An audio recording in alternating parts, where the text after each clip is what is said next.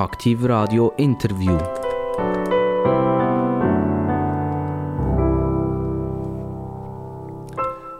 Aktiv Radio, das Radio, wo immer die absolut top besten Interviewpartner kann anbieten und wir steigern uns von Moll zu Moll. Auch das wissen die, die uns regelmäßig zulassen. Wir haben heute bei uns einen Nationalrat, das kann ja fast nicht anders sein. Ähm, äh, es ist spannend, ich kann Ihnen sagen, vor allem in den Vorgesprächen merkt man eigentlich immer, dass die Politik in der Schweiz doch sehr, sehr sachbezogen ist. Also es kann jemand da sein von der SVP und äh, wenn man am Tisch sitzt, bevor, bevor das Mikrofon offen ist, ist das sehr sachbezogen und sehr ruhig. Es kann jemand von der Sozialdemokratie da sein, auch dann tiptop sachbezogen und es kann jemand von den Grünliberalen da sein. Und das ist jetzt der Fall. Und auch dann ist das sehr, sehr sachbezogen. Es ist, man hat fast das Gefühl, manchmal, wenn, wenn nachher im Nationalratssaal debattiert wird, dass sie äh, einfach dann schnell eine Show ablösen, oder? Und, und nachher, wenn fertig ist, dann die sie sich wieder umarmen und sind sehr sachbezogen. Und jetzt haben wir einen hier, der meines Erachtens sehr sachbezogen ist. Er ist nicht nur sehr sachbezogen, sondern es stimmt eins zu eins stimmt überein mit dem, was die Bevölkerung oder eine weite Bevölkerung eigentlich denkt. Es ist grün, man will eigentlich nicht mehr die Umwelt so verschandeln, wie man das lange gemacht hat wir sind aber eigentlich Menschen, die an eine Wirtschaft glauben. Wir glauben, ich jetzt das Wort brauchen, an einen Kapitalismus glauben, dass das einigermaßen funktioniert. Ein Markt, der einigermaßen funktioniert. Und die Hochzeit zusammen, das gibt die Grünliberalen. Und der Jürg, den ich hier habe, der heisst Grossen zum Nachnamen. Er ist äh, Präsident der Grünliberalen von der Schweiz und Nationalrat vom Kanton Bern. Lieber Jörg, herzlich willkommen bei Aktiv Radio. Danke vielmals für die Einladung. Jörg Grossen, ähm, in welchem Alter bist du politisiert worden? Wann ist das passiert, dass du gesagt hast, ich will mich nicht nur um Strom kümmern. Wir kommen auf das zurück. Wieso, dass, dass du dich schon als, als ganz junger Mensch um Strom gekümmert hast. Irgendwann hast du gesagt, jetzt muss ich eigentlich auch noch zu dem stehen, wo ich denke, wo ich fühle. Wann bist du politisiert worden? Es war relativ spät. Also, ich war schon politisch interessiert, aber so richtig politisiert worden bin ich eigentlich vor allem ähm, durch meinen Job, durch die Erlebnisse, die ich in meinem Job hatte als Elektroplaner, wo ich wirklich ähm, habe versucht ähm, ja, überall gute, spannende, energieeffiziente Konzepte zu machen. Die haben wir ausgearbeitet. Wir haben ähm, äh, Amortisationsberechnungen gemacht, aufgezeigt, was man, was man da damit könnte sparen wenn man jetzt eine Investition macht, wo man hat gesehen dass man irgendwie nach ähm, äh, drei Jahren das amortisiert hat. Und da habe ich ganz viel Frust erlebt in der Wirtschaft damals, weil viele gesagt ja, ich bin nur noch drei Jahre CEO oder zwei Jahre CEO, ich mache jetzt da nicht noch eine Investition, jetzt tue ich mich äh, da eher ausruhen auf den Lorbeeren, die ich habe und ähm, gar nicht noch eine Investition machen, weil da habe ich in dieser Zeit ähm, äh, zu wenig Zeit, um das zu amortisieren und dann sehen meine Zahlen schlechter aus. Und das hat mich natürlich einfach aufgeregt, weil ich dachte, ja, das kannst du doch nicht einfach so kurzfristig denken und die Zechen bezahlen unsere Kinder und darum bin ich dann irgendwie, hat mich das politisiert. Und als ich dann gesehen dass es ähm, bei den Wahlen 2007 ist das gewesen, als ich das Smartvote ausgefüllt habe, habe ich plötzlich gesehen, oh, da gibt es ja eine Partei, wo ich irgendwie über 90 Prozent Übereinstimmung habe. Das waren die Grünliberalen. Und, aber die waren gar nicht wählbar im Kanton Bern, sondern nur in Zürich. Und dann habe ich in meiner äh, ja, Überforderung halt wieder Grün und FDP gewählt und ein bisschen alles gemischt, weil es einfach so nicht anders möglich war. Und als nachher ein Jahr darauf ich habe gelesen dass jetzt das plötzlich im Kanton Bern die Grünliberalen auch gibt, dann habe ich gesagt, da, da melde ich mich jetzt an, weil das regt mich auf, so wie das da läuft. Jetzt muss ich irgendwie noch auf einer anderen Ebene als einfach als Unternehmer, weil ich sage, Unternehmertum ist, ist wie ähm, etwas Wichtiges und Gutes, da kann man morgen entscheiden, am Nachmittag umsetzen und Vollgas und so. Aber die Königsdisziplin ist natürlich auszuhalten, ähm, äh, wie die Politik funktioniert. Das ist extrem langsam und mühsam.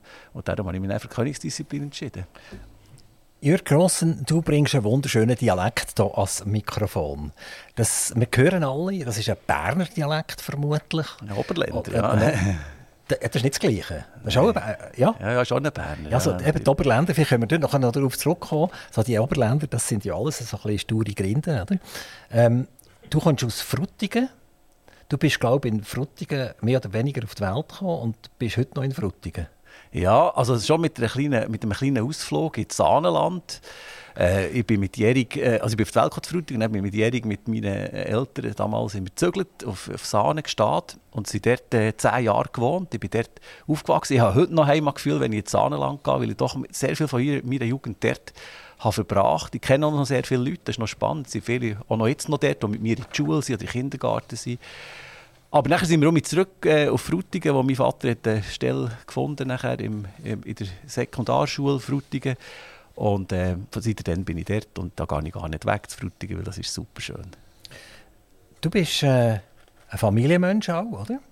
Du hast mal einmal gesagt, äh, ich gehe eigentlich lieber heim zur Familie, gehe zu Nachtessen, als im Bellevue mit meinen, mit meinen Politikerkollegen. Schon, wo hast du das gefunden? Ein fünf- oder ein sechs-Gang-Menü essen. Ist das, ist das so geblieben oder hat sich das geändert ein bisschen? Es hat sich ein bisschen geändert. Ich bin sehr, sehr gerne daheim. Ich bin gerne ähm, äh, mit der Familie zusammen. Wir haben auch immer einen, spannenden Austausch in der Familie, ob es das mit meinen Eltern noch ist oder eben vor allem auch mit meiner jetzigen Familie, die halt mit meiner Frau und mit den Kindern, wo wir recht viel Austausch haben. Klar, es ist jetzt ein bisschen langweiliger geworden. Die zwei älteren Kinder sind ausgezogen. Der Jüngste ist, ähm, wird jetzt der 19, ähm, ist nicht mehr immer so, hat auch so Lust, mit uns zu diskutieren. Aber ab und zu macht er es und dann ist es immer spannend. Und so ist mit meiner Frau natürlich. Deine Frau war lange auch in der Politik. Gewesen. Sie hat in Frutigen hat sie mitgemacht im Gemeinderat. Und übrigens noch etwas ganz Lustiges, ich bin auch schauen, wie der Gemeinderat zusammengesetzt ist. Und wenn alle Grossen die Hand aufheben, ist glaube die Mehrheit vom, ja. die, die heißen dort fast alle gross. Ja, das ist noch spannend. Aber erst jetzt, vorher, wo sie war, ist es, glaube ähm, sie, sie, sie noch nicht so viel gewesen, aber jetzt hat es mehrere, ja genau. Ist das äh, ein Name, der bei euch so fast ein bisschen Müller-Huber ja, gewiss fast, ja. Es hat schon noch viele. Aber ähm, noch mehr hat Schmied zum Beispiel, da hat es noch mehr. Aber ähm, Grossen sieht man schon ab und zu, ja. Also die sind beide politisiert, also du auf nationaler Ebene und deine Frau eher auf der lokalen Ebene.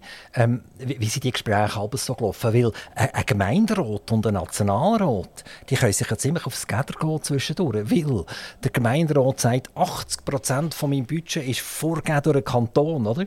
Und dann geht man zum Kanton und sagt, 80 Prozent von meinem Budget ist vorgegeben durch den Bund, oder? Und, und, und jetzt trifft hier so einen Nationalrat, der hier all diese Vorgaben produziert, auf eine Gemeinderätin, die eigentlich das Beste machen für die Gemeinde und gar sich nicht mehr kann bewegen in ihrem Budget.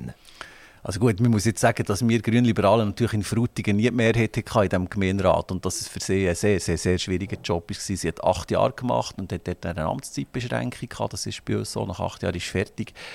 Und das ist äh, zum Teil für sie sehr, sehr frustrierend gewesen. Wir sind uns also schon sehr einig in sehr vielen Sachen und für sie ist es, ist es halt einfach äh, schwierig gewesen, weil es ist sehr SVP dominiert, weil bei uns ist SVP zusammen mit EDU immer in der Mehrheit und, ähm, und können da eigentlich bestimmen, wie das läuft. Und ja, wir haben unglaublich viele bunte Ausgaben, weil wir ein Strassennetz haben, das glaube 120 Kilometer groß ist, grösser als der Kanton Uri Kantonsstraße hat, nur auf diesem Gemeindegebiet. Und durch das haben wir wahnsinnig viel Geld in diesen Straßen drin, zum Bauen, zum Unterhalten, zum Schnutzen, zum all diese Sachen machen. Und das ist äh, natürlich, äh, ja, nicht so viel Spielraum übrig. Und das kritisieren wir bald auch. Eben, aber die Gemeinden ist es so, ich glaube, das ist etwas, wo fast jeder Gemeindepräsident sagt, dass er relativ wenig Mittel zur Verfügung hat, um seine Ideen wirklich umzusetzen. Das ist sicher so, ja. Und, und mit, der, mit der, ich will sagen, jetzt Versozialisierung von, von der Schweiz wo die Lasten in den Gemeinden aber noch grösser und noch grösser werden, wird es eigentlich noch schwieriger für die Gemeinden. Wie hat deine, Frau das erlebt? Ja, das hat sie natürlich auch so erlebt. Ähm, weil sie hat, zuerst hat sie ja die Sicherheit gehabt, aber dann hat sie vier Jahre lang auch, auch ähm, das Soziale gehabt. Äh, zum Glück haben wir äh, einen Sozialvorsteher oder Direktor dort, der sehr, sehr innovativ ist und ähm, auch im Kanton Bern einen hohen Namen genießt, weil wir es immer hergebracht haben, ähm, mit den schwierigen Bedingungen, die man hat, eben auch mit relativ wenig Geld Schlag zu kommen. Also, der ist sehr innovativ. Und, ähm, aber es war sehr, sehr schwierig gewesen, natürlich, weil man doch eben sehr weit gebunden ist und, und nicht unbedingt äh, viel Spielraum hat. Das ist es so. Jürgen Grossen, du bist ländlich aufgewachsen. Und du hast mal einiges gesagt, du hast eigentlich deine Großeltern geliebt. Du bist sehr gerne zu den Großeltern gegangen. Ähm, hast die Umgebung bei den Großeltern geliebt und da fällt das, fällt das Wort Aris. Oder? Das ist, ist das ein Dorf oder was ist das? Ja, das ist zwischen Frutigen und Reichenbach, also in der Nähe von Reichenbach, ist das so ein kleines, so eine Villa oberhalb von Reichenbach, ähm, wo, ich, wo, wo die Eltern von meiner Mutter äh, sie, sie und dort bin ich regelmäßig natürlich in den Ferien gewesen.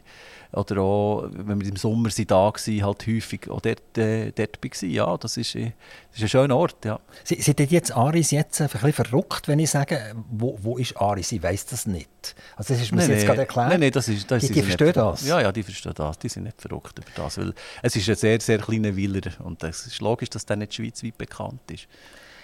Du hast dort eben deine Freiheiten genossen, du bist viel auf dem Land, gewesen, du hast mitgeholfen auf diesen, auf diesen Bauernhöfen. Und äh, jetzt machen wir gerade den Schwenk über. Wenn du vielleicht in Bern am Bahnhof bist oder in Zürich am Bahnhof bist, dann siehst du dort Jugendliche, die primär ihr Handy hineingüchseln und ihre 30 Sekunden TikTok-Filme anschauen. Das heisst, eine Konzentrationsdurchschnittsdauer von vielleicht einer Minute und dann ist eigentlich schon fast fertig. Das ist schon krass, oder? Von denen ist ja noch, oder viele sind noch nie auf einem Bauernhof gestanden. Die haben noch nie eine Mischgabel in den Finger gehabt, die haben noch nie geholfen beim Heuen. Die haben noch nie herausgefunden, was es eigentlich bedeutet, wenn zu viel Wasser oder zu wenig Wasser da ist, wenn die Weiden nicht kommen. Das hast du alles dürfen miterleben. Macht dir das weh, wenn du das siehst? Also ich muss zuerst noch sagen, ich möchte das ein bisschen relativieren. Ich bin natürlich schon bei meinen Grosseltern, habe dort beim Nachbarsbauer äh, auch regelmässig etwas geholfen, weil im Sommer viel zu heuer war und so, da haben wir sicher angepackt. Aber ich bin jetzt also nicht wahnsinnig, ich habe nicht sehr viel geschafft jetzt als, als Jugendlicher da auf dem, beim Bauern. Aber ich, habe, ich kenne es, wie man das macht und ähm, habe dort ein paar handwerkliche Fähigkeiten mitbekommen. Das ist ja tiptop. Und ihr verlangt auch nicht, dass das alle Leute machen. Das denke mir, das wäre übertrieben. Und es ist schon eine andere Zeit heute. Wenn ich schaue, wie meine Kinder sind, meine Kinder, uns ist es nicht gelungen, dass die äh, die Erlebnisse so haben können machen. Die haben eher ein, äh, ja, ein anderes Verhältnis jetzt zu, zu der Landwirtschaft. Die regen sich auf, wenn der Bauer nebenan beschüttet. Und, ähm, wenn es stinkt und wenn, er wieder kommt mit seinem Meier, sie wird jetzt ein Film schauen auf dem Handy oder was auch immer und es tönt jetzt vielleicht laut außen nachher gerade vor dem Haus, dann regen sie sich auf. Also das heißt, es ist halt auch eine andere Generation und die geht immer weiter und ich habe trotzdem sehr viel sehr viel Zuversicht und auch Glauben die jungen Leute. Ich bin überzeugt, dass die ihren Weg auch machen. Es hat sehr, sehr viele Junge, die, die total engagiert sind, die bereit sind, auch viel zu arbeiten, die, die wirklich motiviert sind. Und äh, ich glaube, man muss das nicht gegeneinander ausspielen. Ob jetzt das, ich, ich fühle mich auch nicht in Zürich nicht wegen dem total fremd.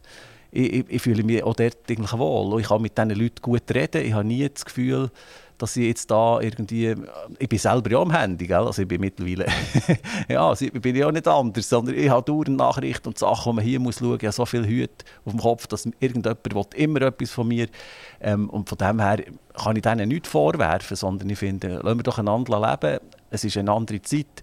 Aber ich freue mich natürlich über alle, die auch mal einen Pickel oder einen Schraubenzieher in die Finger nehmen, irgendwo etwas herschrauben oder einem Bauer helfen, nachrechnen, beim Heuen oder so ich finde, das sind immer gute Sachen. Und wir lernen dort plötzlich auch Verständnis aufzubringen für Leute, die einen anderen Alltag haben, für Leute, die andere Tätigkeiten machen. Und das finde ich immer sehr etwas Spannendes. Bei mir am Mikrofon der Jürg Grossen, Jahrgang 1969, Nationalrat und Präsident von der Grünliberalen Partei. Schweiz. Wir sind jetzt mit drin, so ein herauszufinden, was der Jürgen Grossen für ein Mensch ist. Man hat es ein bisschen mitbekommen, dass er ein Berner ist und er hat das korrigiert. Er hat gesagt, ich bin ein Oberländer. Ja, also spitzfindig. Und äh, jetzt würde ich ein bisschen wissen, wie, wie die äh, Werdegang war, äh, Jürg. Du hast eine Lehre gemacht als Elektroplaner. Wie, wie bist du dazu gekommen? Was war die Idee? Du, du bist nicht Elektriker geworden? du bist nicht Informatiker geworden, sondern du hast gesagt, das ist äh, etwas, wo man muss planen muss. Das heisst, das Haus muss man zuerst mal überlegen, wo kommt der rein, wo drückt er auf den Knopf, oder? wo ist ein Bewegungsmelder, wie wird die Heizung angesteuert etc. Das hat dir irgendwie Eindruck gemacht und darum hast du dich für eine Elektroplanerlehre entschieden. Ja, schön wäre es, wenn es so wäre. Es ist viel banaler. Es ist viel banaler. Ich, bin, ähm, ich habe immer Freude an der Physik. Mein Vater war übrigens mein Physiklehrer. Gewesen. Und er war auch der Physiklehrer von Albert Rösti vom Bundesrat. Das ähm, ist noch spannend. Wir sind also beide zu meinem Vater in Physik.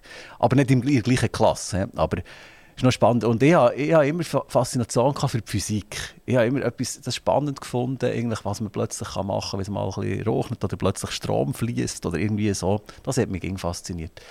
Und was um die Berufswahl ist gegangen, ja, ich war sehr ein schücher junger Mann. Ich, habe, ich bin Vegetarier seit Geburt und ähm, habe immer Mühe gehabt, auswärts mit zu verpflegen und das Gefühl gehabt, oh, ich will aber da nicht irgendwo zu weit fort von daheim eine Lehre machen, weil sonst muss ich dann da auswärts essen und immer nur ein Gemüse-Sandwich essen, scheisst mich dann auch irgendwie an. In den Beizen haben sie mich ausgelacht, äh, wenn ich, ich habe gesagt ich will etwas ohne Fleisch. Das hat es dann nicht gegeben. Das war 1985.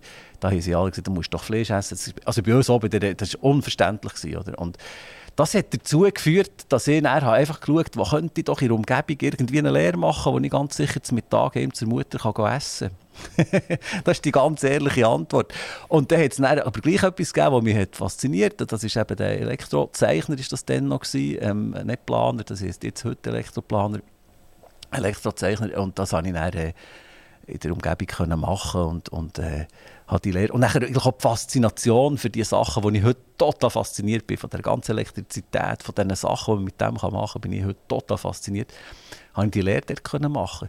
Und spannend war auch noch, ich habe in dieser Lehre ausgerechnet so einen Pionier getroffen. Mein, mein damaliger Chef war ein Pionier im Solarbereich. Und ich also schon vor ja, was ist das jetzt, 1985, 38 Jahre, oder, habe ich schon erste Solaranlagen in den SAC-Hütten in den Alpen dürfen mit montieren als Praktikum. Wenn man als Planer hat man auch Pflicht, ein halbes Jahr insgesamt Praktikum zu machen.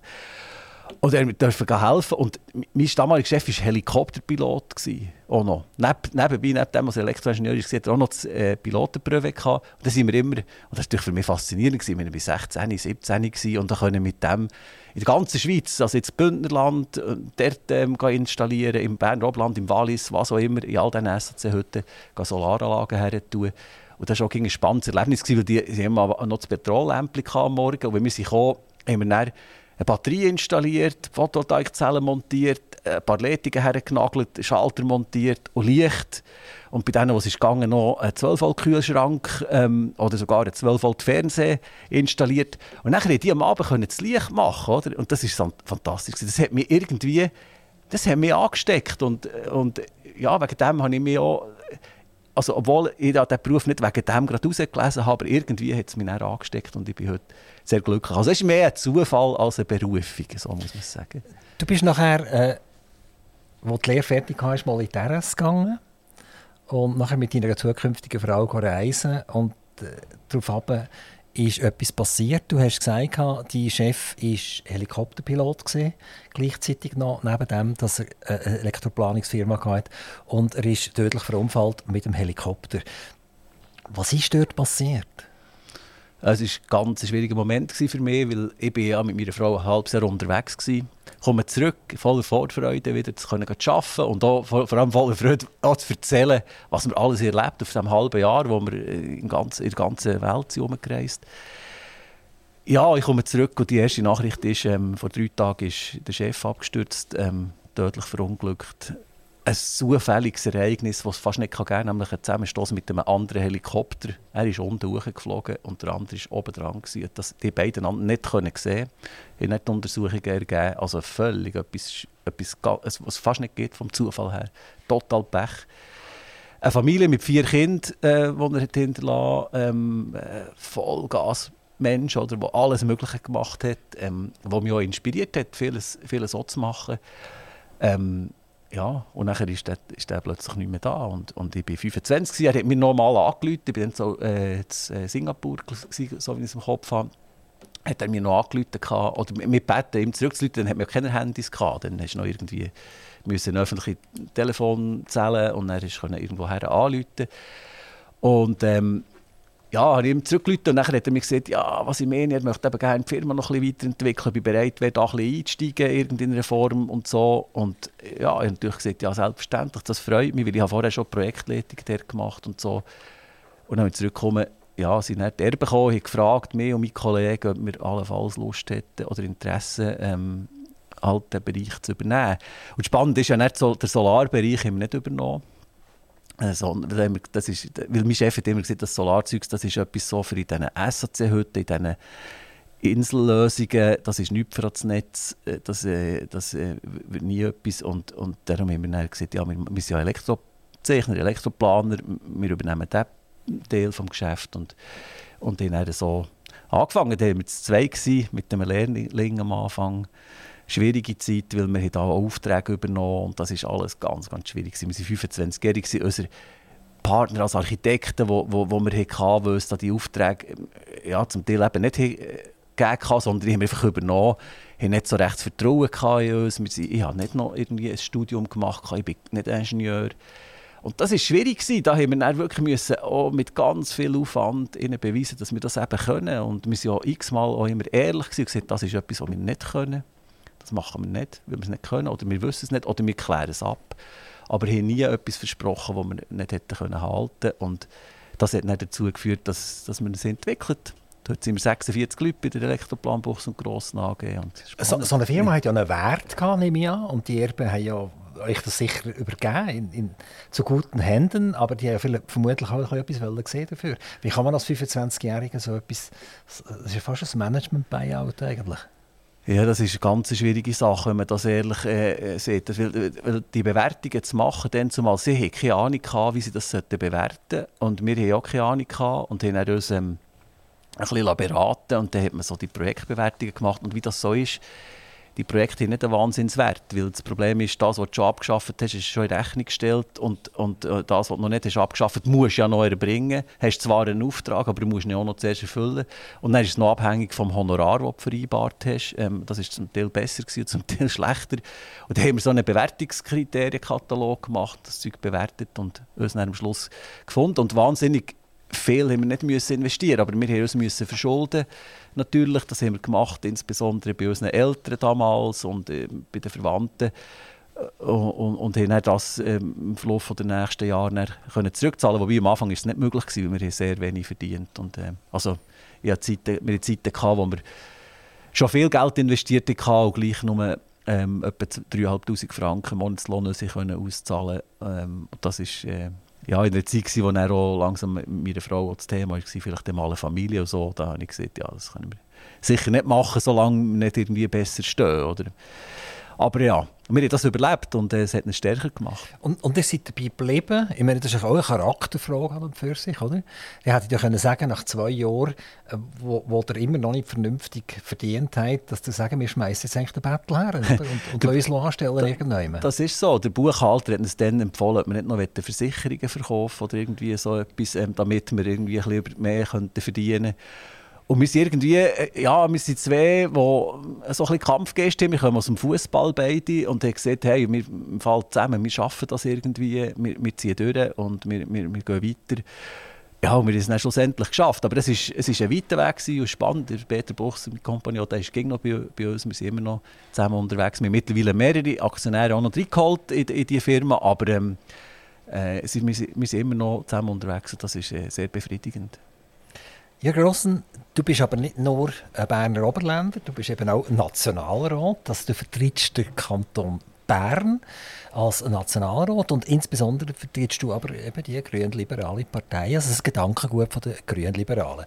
Wenn wir jetzt ein bisschen zurückgehen ins Jahr 2004, ist das glaube ich gesehen, wo äh, es die Grünen schon gegeben hat, aber die grün-liberalen noch nicht. Und äh, dann haben wir den Balthasar Glättli der kandidiert hat in Zürich gegen Urgrünliberal, was es dann nachher gegeben hat.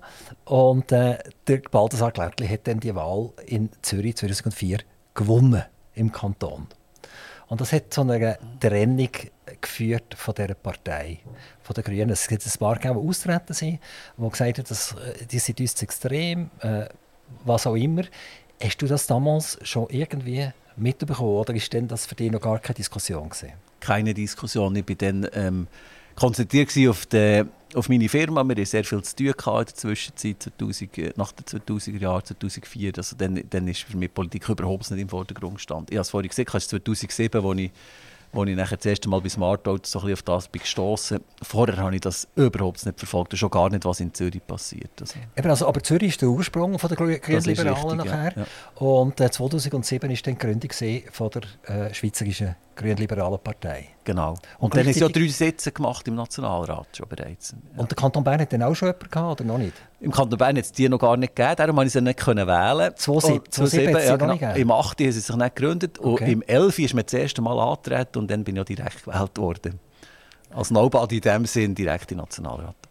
Also hast du eigentlich ein bisschen von dem profitiert, von dem Trend? Man hat eigentlich nicht, oder Jürgen Grossen hat man nicht so gut kennt, aber man hat gesagt, dass er vertritt, das gefällt uns. Und irgendwie hat man wahrscheinlich noch, noch gefunden, einer aus Fruttingen, dem können wir eigentlich vertrauen. Keine Ahnung. Der, der, lebt das auch tatsächlich, oder? Der, der sagt das nicht nur. Ja, vielleicht, ich weiß es nicht. Aber für mich ist es ähm, äh, natürlich eine spannende Zeit gewesen, weil ich, ich habe mich 2008 eben angemeldet, nachher bin ich dort schon so eine Parteileitung im Vorstand. Es hat gesagt, ja, mach doch im Oberland etwas, du im Oberland die Partei aufbauen. Dann habe ich das gemacht das war sehr, sehr steiniger Weg, gewesen, weil wir natürlich, ähm, das hat niemand, uns niemand kennt, alle es nur verschumpfen, wir sind die Grünen oder und so. Ah, das machen sie zum Teil heute noch, aber es hat schon deutlich besser mittlerweile, wissen wir, für was das Grünliberal steht. Es ist auch akzeptiert, auch bei uns auf dem Land, es hat sich massiv geändert.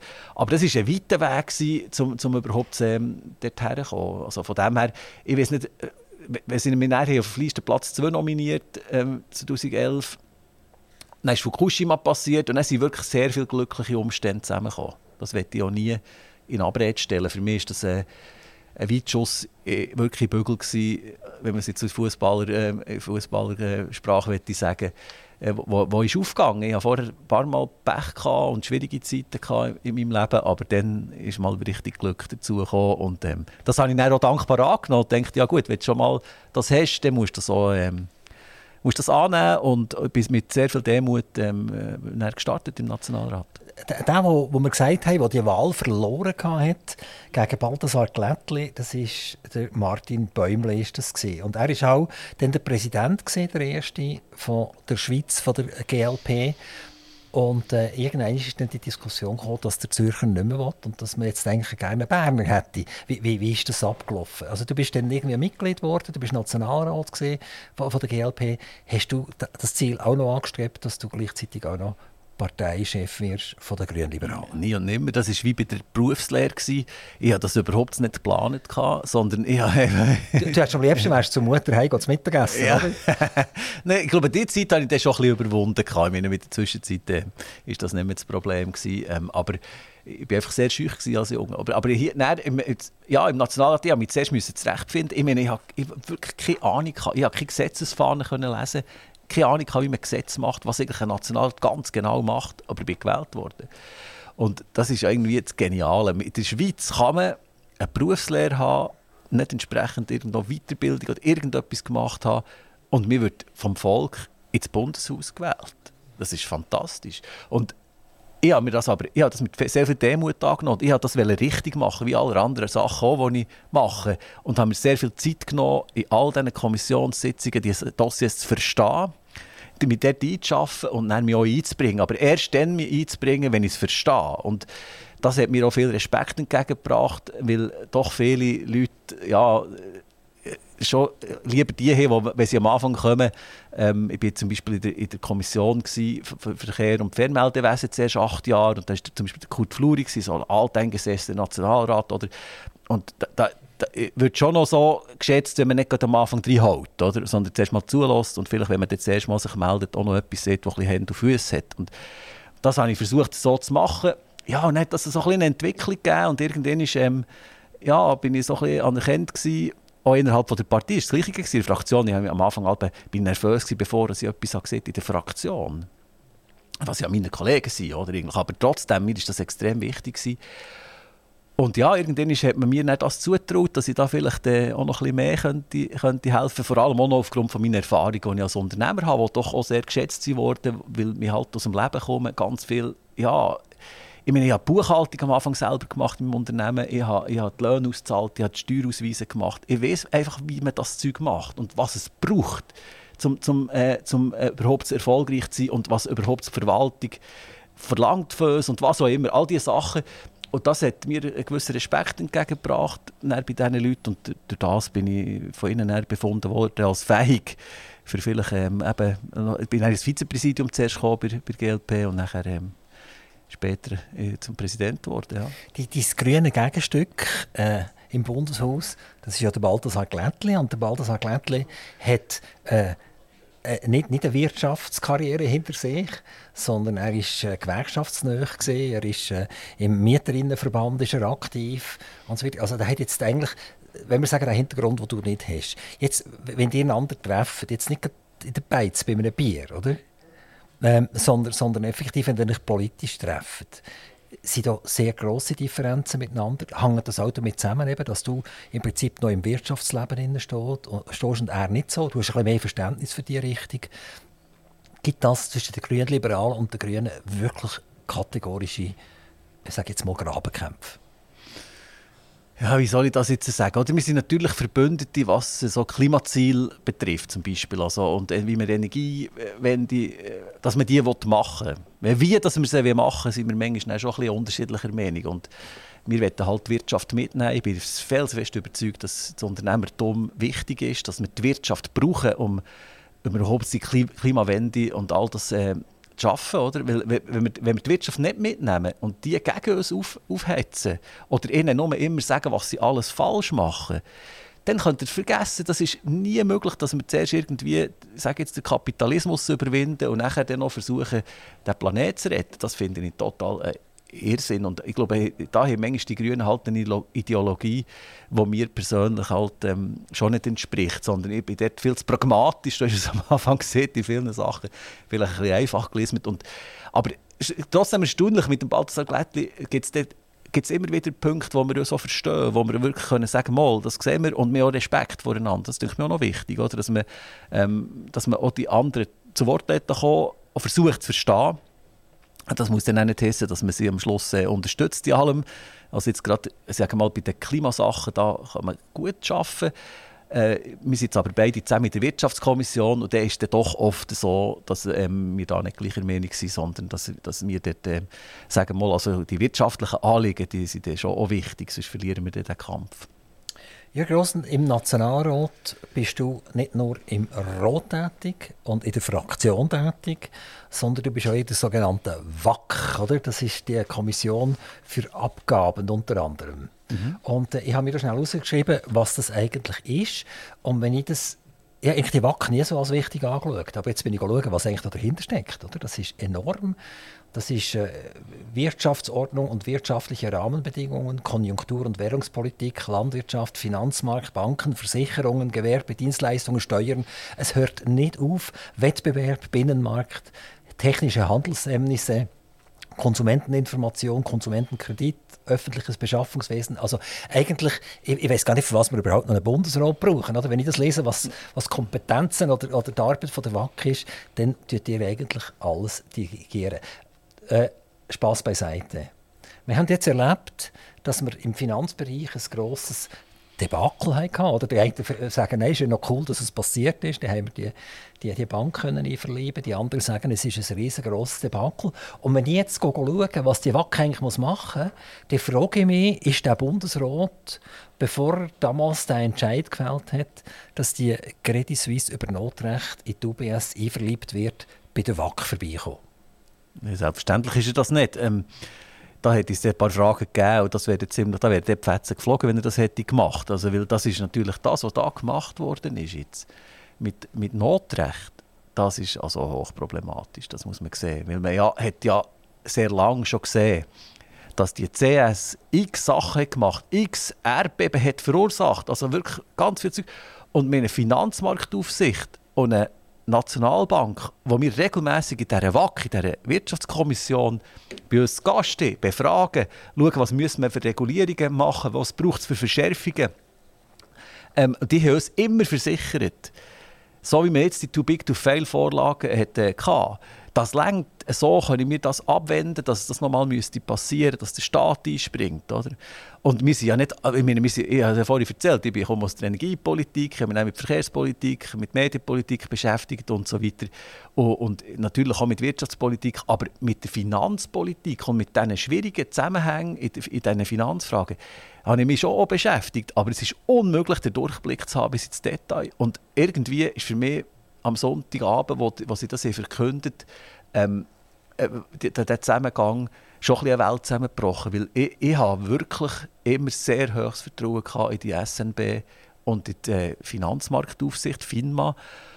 Und das ist nicht gerechtfertigt worden, das Vertrauen, weil das, was sie da machen müssen das ist etwas, wo ich noch jetzt fassungslos bin und ich weiß nicht, was in den nächsten Wochen jetzt da auf uns noch zukommt. Ich habe viel mehr Fragen als Antworten und mit jedem Tag, der äh, vergeht, bin ich, habe ich mehr Fragezeichen und darum ja, der Bundesrat hat jetzt da mal etwas gemacht. Man muss attestieren, wenigstens haben sie etwas gemacht. Man kann ja auch zuschauen. Er hat zum Beispiel in anderen Dossiers zu lang zugeschaut. Wenn wir jetzt zum Beispiel den Krieg nehmen, bis dass er sich hat richtig äh, geäussert Er hat da vielfach ähm, im Bereich Klimaschutz und so sehr zögerlich agiert. Aber, aber jetzt da haben sie wenigstens jetzt etwas gemacht. Zwar spät, aber, aber sie also wenn die, Markt, die, die, Finanzmarktaufsicht nicht funktioniert, am Schluss muss der Bundesrat einschreiten, dann ist das natürlich brutal. Und das können Sie nicht zuerst noch mit der Kommission besprechen. Aber wir haben das jetzt in der Kommission in den nächsten Tagen ähm, und werden das sicherlich äh, ausführlich besprechen.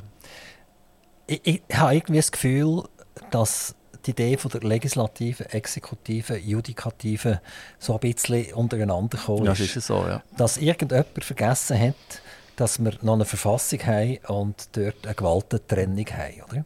Wir haben ja schon damals in der Corona-Zeit uns immer wieder mal gefragt, wieso muss es unter Notrecht passieren, die ganzen Verordnungen und äh, gesetzlichen Aktivitäten vom Bundesrat, ist das wirklich notwendig?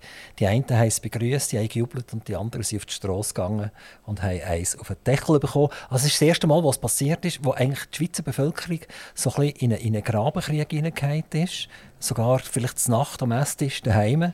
Die einen haben ein bisschen so gedacht, die anderen haben ein bisschen so gedacht. Also etwas, was ich in meinem schon bereits langen Leben eigentlich nie erlebt mhm. habe. Das ist eindeutig. Und das ist übrigens auch die Grundlage für die Gründung von Aktivradio, dass wir mit den Exponenten können reden und denen können zulassen, genauso wie wir es jetzt mit dem Jürg Grossen, mit dem Präsidenten der GLP und Nationalrat machen. Gehen wir schnell zurück jetzt zu dem legendären Entscheid vom Bundesrat, die Banken zusammenzuführen. Äh, ich habe, ich habe das Gefühl, auch die Juristen sind nicht richtig gefragt worden. Und ich habe das Gefühl, sie werden immer noch nicht gefragt. Mhm. Jetzt kommen Politiker und sagen, ja, jetzt sagen wir der UBS, was sie machen muss. Oder? Jetzt, jetzt tun wir eher sagen, ja, du musst jetzt die, die Credit Suisse wieder freigeben und du musst wieder eine Bank das machen daraus und so weiter.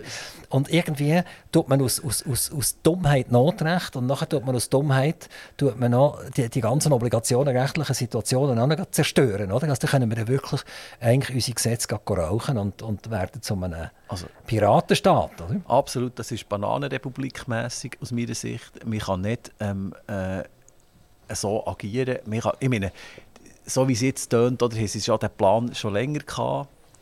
Am, am Mittwoch vor dem Sonntag ist, ist äh, die SNB hergestanden, zusammen mit der FINMA, und gesagt, wir noch 50 Milliarden einschießen. Mir hat Vertrauen gehabt. Ich bin felsenfest überzeugt, dass das alles stabilisiert. Ich bin bestätigt worden am Donnerstag, indem der Börsenpreis um 30 oder 20 Prozent mindestens ist der Hohe von der CS-Aktie. Ich dachte so, das ist gut, oder? Im Hintergrund haben die schon genau gewusst, dass sie die Fusion machen. Und das ist einfach irgendwie, man kann unter Notrecht ja viele Sachen ähm, ähm, äh, verargumentieren, aber das ist ein extremer Eingriff in eine, in eine Wirtschaftsfreiheit, in, das Recht. Oder meine, dass wir jetzt müssen, bei etwas, wo man so lange hat gesehen hat, ein Notrecht ergreifen und nachher solche, also Marktmechanismen außer Kraft setzen, Selbstverständlichkeiten über Bord werfen, ähm, so dass man überhaupt kein Vertrauen mehr kann haben in, in die Rechtsstaatlichkeit. Also das ist von mir aus gesehen ein historisches Ausmaß. Oder? Und ja, es sagen jetzt alle, wo, ja, die Spezialisten sind sich einig, das ist etwas, was man hätte müssen machen und so. Es ist möglich, dass das tatsächlich nötig war. Das wissen wir alle erst in Zukunft oder vielleicht auch nie, weil wir ja die anderen Wege gar nie beschritten Aber für mich ist sehr viel kaputt gegangen. Sehr viel. Jörg, du bist seit 2011 bist du im Nationalrat. Das sind jetzt, wenn ich es richtig rechne, sind das zwölf Jahre. Das ist so, ja. Ganze zwölf Jahre. Das ist nicht schlecht, das ist eine längere Zeit. Und jetzt kannst du mal zusammenzählen, wie viele Bussen die Banken in deiner Nationalratszeit ja, bekommen haben, oder? Genau. Und jetzt denke ich, dass vielleicht die Politik jetzt nicht ganz alle Schuld kann von sich wegschieben kann. Also man hat sich so fast ein bisschen daran gewöhnt, oder? Da kommt auch wieder eine Milliardenbus über und dann kommt auch wieder drei Milliarden Bus über etc. Und das Verrückteste war ja gesehen an und für sich, dass bei diesen Bussen, die gezahlt worden sind, ganz selten oder glaube fast nie wirklich ein Gerichtsentscheid dahinter war. Sondern es ist die IRS, das ist die amerikanische Steuerbehörde und die hat euch Politiker und die Banken dermaßen auf die Füße geschaltet, dass man eigentlich jedes Mal ein bisschen hat. Also im Vergleich am Schluss hat man gesehen, ja, mit zahlt das. Ja, das war kein Vergleich. Gesehen, oder? IRS hat befohlen und, und das hat man geduckt. Aber so oder? hat man es genannt. Ja, ja genau. Das, das klingt super. Oder? Genau. Das, ist, das ist jetzt der Oberländer, der das ein bisschen äh, äh nett formulieren kann. Ja, genau. ähm, nein, was ich damit will, will sagen an und für sich, habt ihr das mitgetragen auf eine Art. Also, ihr habt es zugeschaut, wie die Banken Milliarden. Und weißt du, als ich das allererste Mal von dieser Zeit, das ist glaube ich damals, wo die, die, die jüdischen Gelder wieder haben sie zurückgezahlt mhm. werden, wo, wo im Zweiten Weltkrieg veruntreut wurden durch Banken, ähm, ist ja auch ein grosser Teil gar nicht eigentlich bei den Geschädigten angekommen, sondern ist irgendwann beim amerikanischen Staat gelandet. Und nachher ist das aber fast so eine Rezeptur geworden, oder? Und dann hat man im Prinzip die Gelder nie mehr zurückgeführt an die effektiv Geschädigten, sondern der Staat hat das gerade in sein Budget Das kommt mir vor wie die Schweizer Polizei, die damit rechnet, dass der Radar 281'000 Franken abwirft, einfach jedes Jahr. Oder? Da hat man einfach wieder ein geschaut, wer kann man wieder go oblogen entsprechend.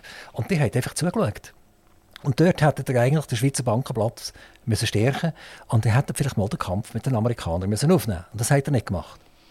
Wie würdest du das machen? Oder? Also ich muss jetzt einfach ganz klar sagen, ähm, es, ist, es ist natürlich schwierig, wenn alle Fachleute in der Schweiz, und das sind ja, die sind nicht alle aus Plastik, oder? Also wenn, dann, wenn die uns sagen, das haben wir im Griff, so etwas passiert nicht mehr, und doch passiert es. Und ja, du hast recht, wir kommen immer wieder extrem unter Druck von den Amerikanern. Oder? Und zum Teil ähm, kann man vielleicht auch sagen, zum Teil nicht einmal zu Recht, weil sie, ja, weil sie sich eben sehr, sehr eigenwillig ähm, ähm, das Ganze interpretieren. Aber ich meine, da muss man jetzt zuerst jemand, man kann jetzt sagen, wir haben zugeschaut. Oder es stimmt sicher nicht, dass wir nur zugeschaut haben. Wir haben sehr viele Fragen gestellt, wir haben, sehr viel, wir haben die Too Big to Fail-Sache legiferiert. Wir haben versucht, das zu antizipieren, dass das nicht mehr passiert. Da haben wir uns eingesetzt dafür. Wir, wir sind jetzt in den letzten paar ähm, Sitzungen, wo, wo, wenn wir über diese Sachen geredet mit der CS, so, haben wir immer gefragt, was könnte man noch machen, dass die Situation stabilisiert wird, dass das besser kommt. Ueli Maurer als Finanzminister hat gesagt, ja, man muss jetzt einfach ein bisschen Ruhe lassen, der erholt sich das. Und all die anderen Leute haben auch gesagt, wir müssen da jetzt nicht hyperventilieren. Ich meine, es ist extrem schwierig, wenn du im Rat wärst. Du hättest sicher auch unangenehme Fragen gestellt, aber du hättest auch nicht die Macht gehabt, jetzt einen Wirtschaftskrieg mit den Amerikanern anzuzetteln. Keine Chance, das bringst du nicht her. Und darum finde ich es nicht richtig, wenn man sich die Politik zugeschaut wir haben sicher nicht alles richtig gemacht. Wir sind ja alles normale Leute, die probieren, ihren Job richtig zu machen, das vorher versucht ähm, zu erklären. Und natürlich, im Nachhinein kann man sagen, ja, das ist eine Katastrophe, die oben zu Bern ist wieder verschlafen. Aber ich meine, wir, wir müssen auch ein bisschen sehen, eine Finanzmarktaufsicht, die man gestärkt hat. Wir haben offenbar zu wenig gestärkt. Wir haben immer gesehen, wir sollten sie mehr stärken. Sie sollten zum Beispiel Bussen verteilen und so weiter. Können sie nicht heute. Sie können einfach zwar sagen, du, am Schluss entziehen die Banklizenz, aber bis eine Finanzmarktaufsicht an einer too big to fail Bank würde die Bankenlizenz entziehen, was ja als Erdbeben wäre, oder? Das passiert ja gar nicht. Also haben sie irgendwie zwar Mittel gehabt, aber solche, die sie nicht wirklich können, gut einsetzen können. Und CS hat das offenbar immer bis zum Äußersten überall ausgereizt. Aber wir hätten müssen Bussen verhängen In der Schweiz. Das Jürgen, ich würde das jetzt gerne einen Vergleich machen in dein Gebiet hinein.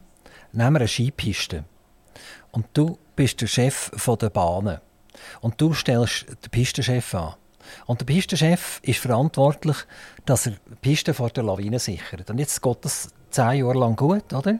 Und im elften Jahr knallt dort eine Lawine ab und bringt zehn Skifahrer, eine ganze Familie um unter der Lawine.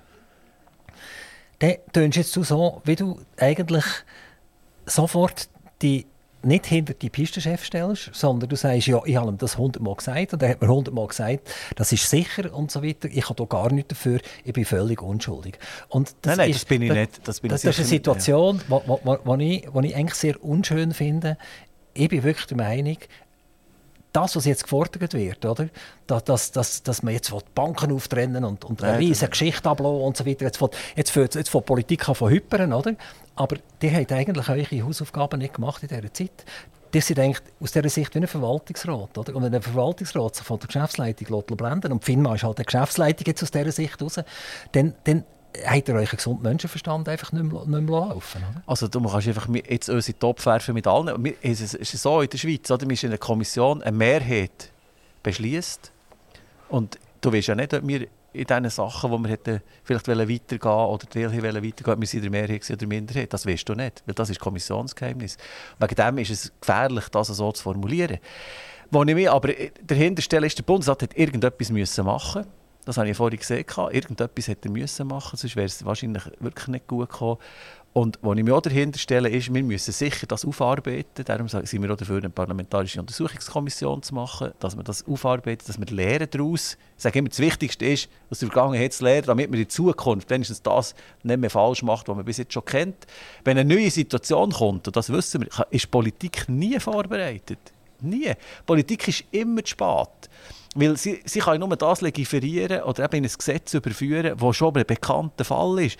Und man sagt schon «gouverner c'est prévoir», aber das ist manchmal bei diesen Typen, oder wir hatten gestern einen Wirtschaftsprofessor, hat mir gestern gesagt, denen hättest du 100% Eigenkapital verlangen von, von, von, von, ihrer, von ihrer Bank. Und die hat es auch noch geschafft, das zu verjubeln. Das hat nichts mit dem zu tun. Das ist, die, die waren so verantwortungslos. Gewesen. Und du kannst nicht irgendwo sind einfach dieser ganzen Geschichte auch Grenzen gesetzt. Und wir werden jetzt aber versuchen, selbstverständlich aus diesen Lehren auch wieder, äh, ähm, oder aus, dem, aus diesen äh, Ereignissen Lehren zu ziehen und die, die Gesetze um anzupassen. Aber man muss auch irgendwo eingestehen, dass es nicht möglich ist, alle Fälle, die irgendwann mal passieren können, im Voraus abzusehen und gesetzlich auszuschließen. Und das ist natürlich brutal, aber es ist eine Realität. We weißt du, ich habe jetzt nicht davon geredet, Gesetze zu produzieren.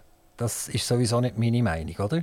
Sondern jetzt muss ja irgendwie der Finanzplatz wieder gestärkt werden, dass es Mitbewerber gibt zu der UBS, die stark werden, die, uns absichern, dass wir nicht einfach in einem Monopol landen. Und das, ja. und das muss man ja nicht unbedingt mit Gesetz machen. Man muss jetzt auch nicht den Banken, die Investmentbank Madig machen etc., weil dann können sie nachher, dann haben wir keinen einzigen Vermögenden mehr, der zu uns kommt, weil wenn wir nachher seine Nachfolgeregelung von seiner Unternehmung nicht mehr machen können, dann sind wir einfach weg vom Fenster, oder?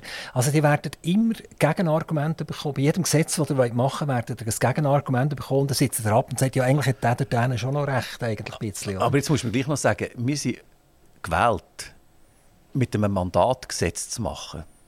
Wir sind nicht gewählt, um in die Arena zu gehen und dort Mordio zu schreien, sondern wir sind gewählt, für Gesetze zu machen und zu schauen, dass die Schweiz einigermaßen stabil bleibt mit diesen Gesetzen. Das ist das, was wir, was wir müssen machen müssen. Und jetzt musst du mir sagen, was sollen wir denn wir können jetzt aufstrahlen, ich glaube, die FDP hat eine Petition lanciert, dass jetzt das muss aufgespalten werden und so weiter. Meine, die UBS hat jetzt das Zeug übernommen, sie hat es nicht wählen, sie hat es übernommen. Ähm, äh, jetzt kannst du eben nicht im Nachhinein kommen und sagen, jetzt müsst ihr dem Fall aufspalten, weil die haben eine Rechnung gemacht und so weiter. Weil ja die UBS-Aktionäre kommen und sagen, hey, spinnet, jetzt geht das beste Essen rauslösen und so. Ich meine, Natürlich ist es ein Problem, wenn wir vielleicht eine zu grosse Bank haben, weil die, da hängt jetzt wirklich die ganze Schweiz dran und da sehe ich auch.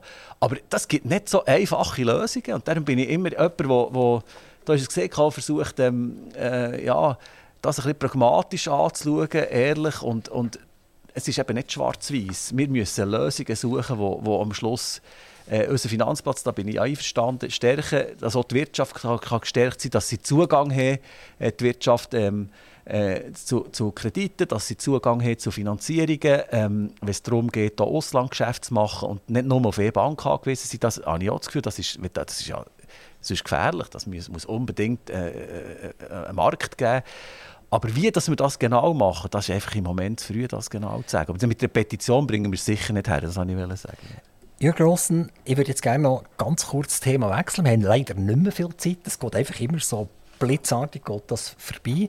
Und ich habe einen, einen privaten Kampf, den ich führe gegen regionale Gasbetreiber.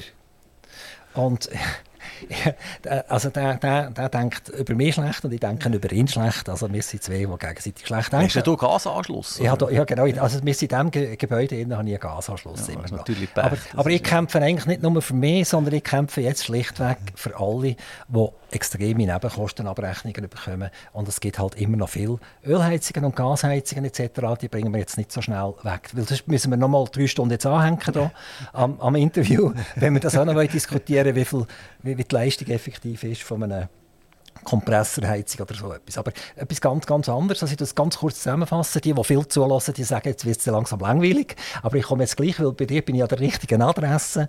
Wir haben im, im September 2022 den absoluten Höchst im internationalen Markt vom, vom Gas. Und wir sind bis zu 85 Prozent zusammengebrochen. Im Moment sind wir, glaube ich, auf 83 Prozent Zusammenbruch seit dem September 2022. Und wir, ich sage es jetzt einfach deutsch und deutlich, arme Scheiben, zahlen 17, 18 Rappen pro Kilowattstunde Gas haben vorher zwei bis vier Rappen gezahlt. Wir sind wieder auf dem Niveau unten von diesen zwei bis vier Rappen, zahlen aber immer noch so viel. Und der Gasbetreiber sagt mir einfach, du hast keine Ahnung von Gas, B, hast keine Ahnung vom Markt.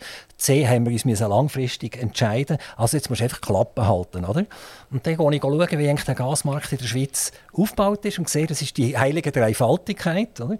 Wir haben einen regionalen Gasbetreiber, der bezieht es jetzt in unserem Fall bei einem Mittellandverband, das ist auch wieder eine Aktiengesellschaft, und da gibt es oberst oben gibt's irgendeine Schweiz AG, oder wie sie genau heisst. Und das ist auch nochmal, sind auch nochmal die gleichen, die da drinnen hocken.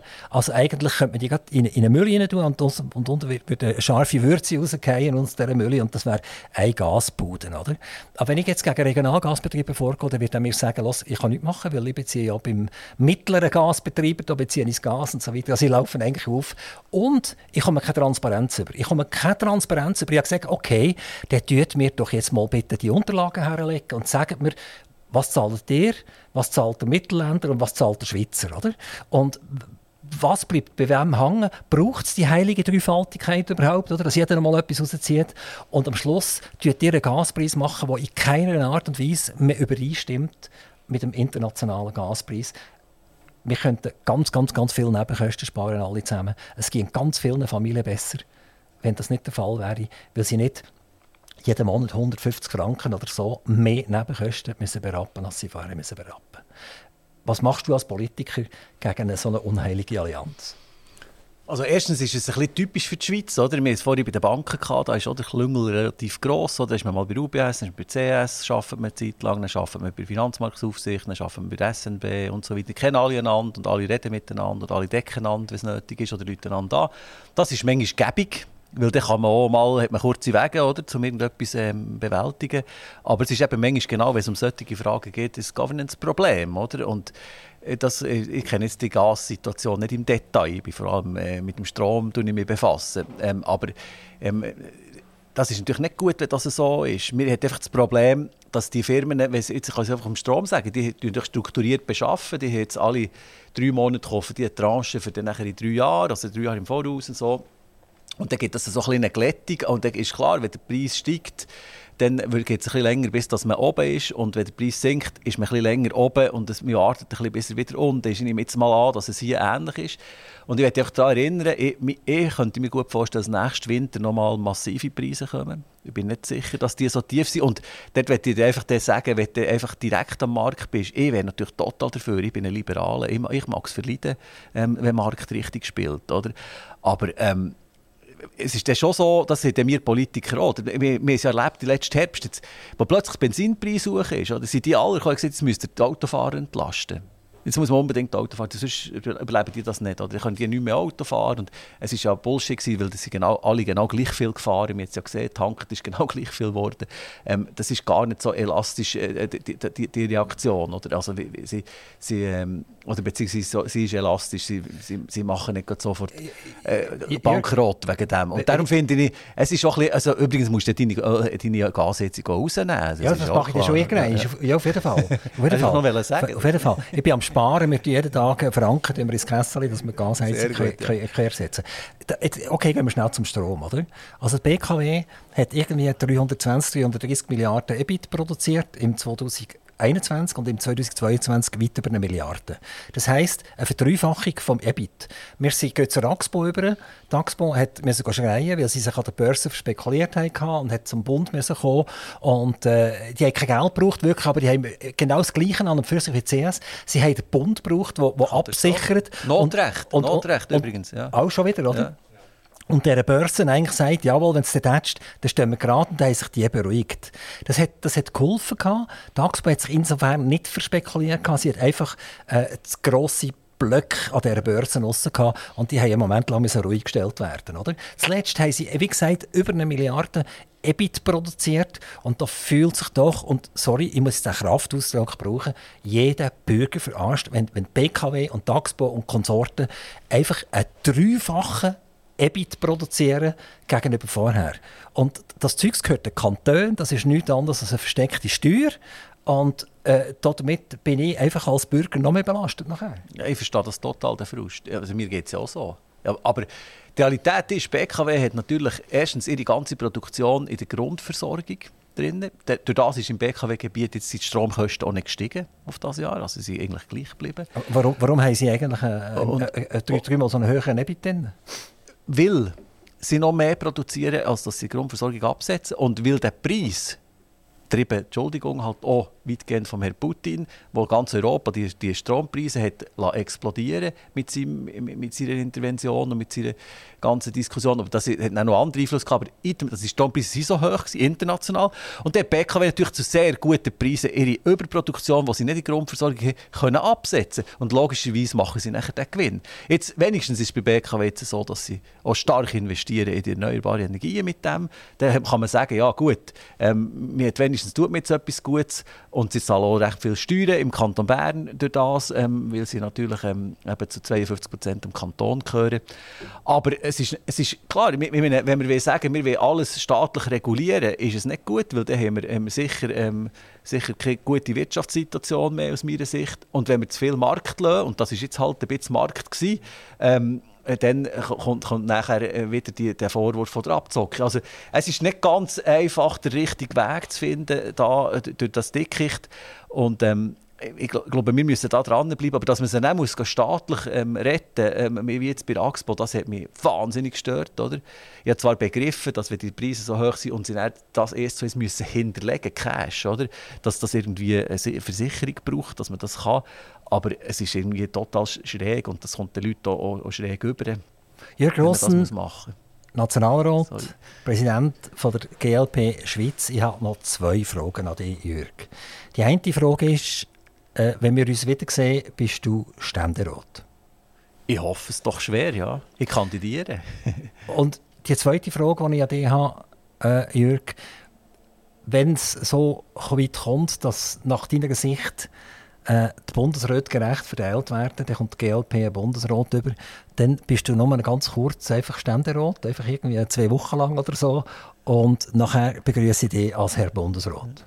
Ja, das, ich glaube, das ist dann weit weg von der Realität. Oder? Man muss einfach sehen, in der Schweiz passieren kinderpolitische Riesenerdbeben schon gar nicht zweimal hintereinander. Letztes Mal hat es schon ein Mittleres gegeben. Ähm, und die Realität wird sein, dass wir es hoffentlich ein bisschen zulegen können, bei den Nationalratssitzen, hoffentlich den Einzug in den Ständerat finden. Ähm, und ähm, wenn wir jetzt 10% würden machen, habe ich immer gesagt, dann würden wir auch einen Bundesratssitz anmelden. Aber da glaube ich nicht, dass jeder der wäre. Da hat es andere Leute bei uns. Jörg Grossen, ganz, ganz herzlichen Dank, dass du vom tiefen Frutigen da zu uns gekommen bist, vom, vom einländlichen Bereich in anderen ländlichen ja, Ja, also ich bin von Bern gekommen, ich gehe jetzt noch auf Biel. Also Eben, bist, das haben wir jetzt nicht wollen sagen. Du bist von der, von der grossen und wichtigen Hauptstadt gekommen. Vielen, vielen herzlichen Dank. Wir die, die besten Grüße nach Frutigen ausrichten. Danke vielmals. Und äh, ich freue mich natürlich immer, wenn ich das Berner Oberland kann gehen kann. Also all die Täler sind wunderschön. Oder? Ob man jetzt äh, Richtung Adelboden geht oder ob man jetzt äh, Richtung Lenk geht. Äh, oder, oder, oder ich gehe noch viel nach Wengen Skifahren, ist wunderschön dort auch. Also eigentlich ist das Berner Oberland eine wunderschöne Geschichte. Du hast also jederzeit vorbeikommen auf ein Kaffee, wenn du dumm bist. Das, das schreibe ich mir gerade auf, ist das gut? Sehr gut abgemacht. Ja. Wunderbar. Herzlichen Dank, alles Gute, toi toi toi. Danke vielmals. Aktiv Radio Interview.